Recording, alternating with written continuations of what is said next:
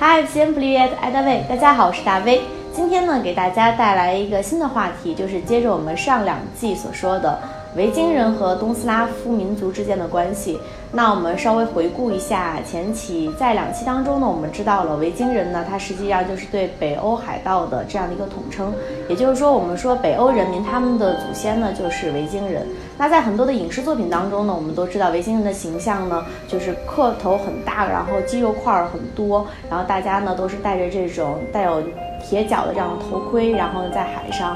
乘着风帆远来，然后他们一旦过来了，我们就知道哦，海盗来了，维京人来了。但有的时候他们的形象又很正面，他们是那种正直，然后很阳光，然后很有爱心的这样的一个形象。但事实上呢，在历史上呢，维京人整个的民族呢，相对来讲还是比较凶残的，因为我们说他们一路南下，乘着船，所到之处呢，必有杀掠。那在这个过程当中呢，由于物质逐渐的丰富，在他们整个南下的过程当中，也会搜集很多的物资进行商品的交换。那他们的人数呢又是有限的，随之而来的话，肯定就会参与一些奴隶的买卖。那斯拉夫人呢，也就是后来我们说的俄罗斯的祖先东斯拉夫人呢，也参与了其中。所以有的历史的教材是这样说的：描述东斯拉夫和维京人的关系呢，就是一个奴隶主和奴隶的关系。那到后来，由于斯拉夫民族自身本身的强大，然后反而把维京人给同化了。那我们都知道，俄罗斯历史上呢有两个非常重要的朝代，一个是留里克王朝，还有是罗曼诺夫王朝。这两个王朝呢，留里克王朝就是和维京人有着密不可分的关系，因为留里克呢，他实际上就是罗斯人。那我们在上两集的节目当中跟大家说过了，罗斯人呢，其实呢也就是维京人统称，只不过是西方学者对他们的称呼而已。那刘里克呢？他实际上呢，就是当时的维京的部落的某一个部落族的族长，也就是他和他的三兄弟，他们一共三人，被斯拉夫民族请过来，然后呢，去平息他们民族本身的这样一个内乱。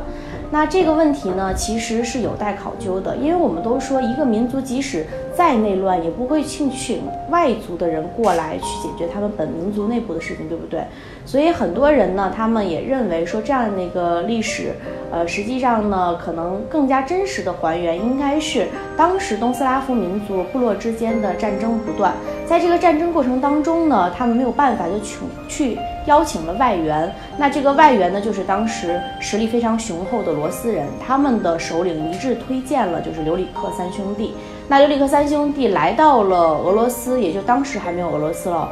然后呢，他们来到了东斯拉夫的这个部落之后呢，就开始帮助他们平叛内乱。但在这个评判的过程当中，势必自己的野心也就会膨胀，对吧？然后呢，他们可能呢就在当时呢，实际上是完全镇压了，镇压了之后成为了领袖，也就是后来成为整个部族的首领。这样的话，我觉得从大威我自己的角度来讲，比较符合历史。但当然，这个事情呢，实际上众说纷纭。然后在以后的过程当中，如果说我看到了更加有权威的书籍呢，也会推荐给大家。那不论怎样，实际上呢，维京人和东斯拉夫这个民族呢是没有办法分割开来的。在后来的很多历史上当中，包括现在，然后包括后期的时候，我们说进入二战的时候呢，呃，俄罗斯和芬兰，包括瑞典，他们的关系都非常的微妙。那现在在俄罗斯很多的学院呢，也会开设国际关系，专门将北欧的这个地缘学作为它的一个学习的方向。所以，无论是从政治、经济、文化等等领域，俄罗斯这个民族呢和北欧的这些民族都有着非常深远的影响。那在今后的过程当中呢，大卫也希望给大家带来更多精彩的关于他们之间的一些小故事。那我们知道，我所在的城市圣彼得堡呢，就是离。芬兰的首都赫尔辛基非常的近，所以当我们去赫尔辛基的时候呢，也会发现当地的人对俄罗斯人呢并不陌生，并且很多俄罗斯人呢会在当地生活，然后在当地务工。有一次特别有意思的就是我们在赫尔辛基的一个超市买水，然后因为我当时刚刚学芬兰语，所以有些单词还记不住，然后呢就跟呃跟我同行的朋友就说，哎，这个水怎么说是有气泡的还是没有气泡的等等。然后我们在讨论的时候是在用俄语讨论。啊，后来呢，那个讨论了好久，结果售货员呢就跟我们说，说那个这边是有气泡，那边是没气泡的，说的就是俄语，我们就特别的惊讶。然后他就说他已经来芬兰很多年了，然后在那个地方工作。那当然，我在大学期间呢，就是学的就是北欧方向。那我的同学呢，我们都学的是芬兰语。所以在后来的时候，我的有几个同学就到北欧移民，然后在那边生活。所以我说，无论是古代的历史也好，还是现今的历史也好，俄罗斯和北欧的关系呢，都是非常微妙的。好啦，这就是今天的节目，希望你们喜欢。记得搜索公众号“大 V 讲俄罗斯”，大小的“大”，微笑的“微”，大 V 讲俄罗斯。然后你们可以在后台呢回复留言“维京人”或者“东斯拉夫人”、“北欧”等等字眼，然后我们都会给你们弹出相应的文章，然后还有相应的音频。谢谢你们的收听，Спасибо вам большое，拜个拜个。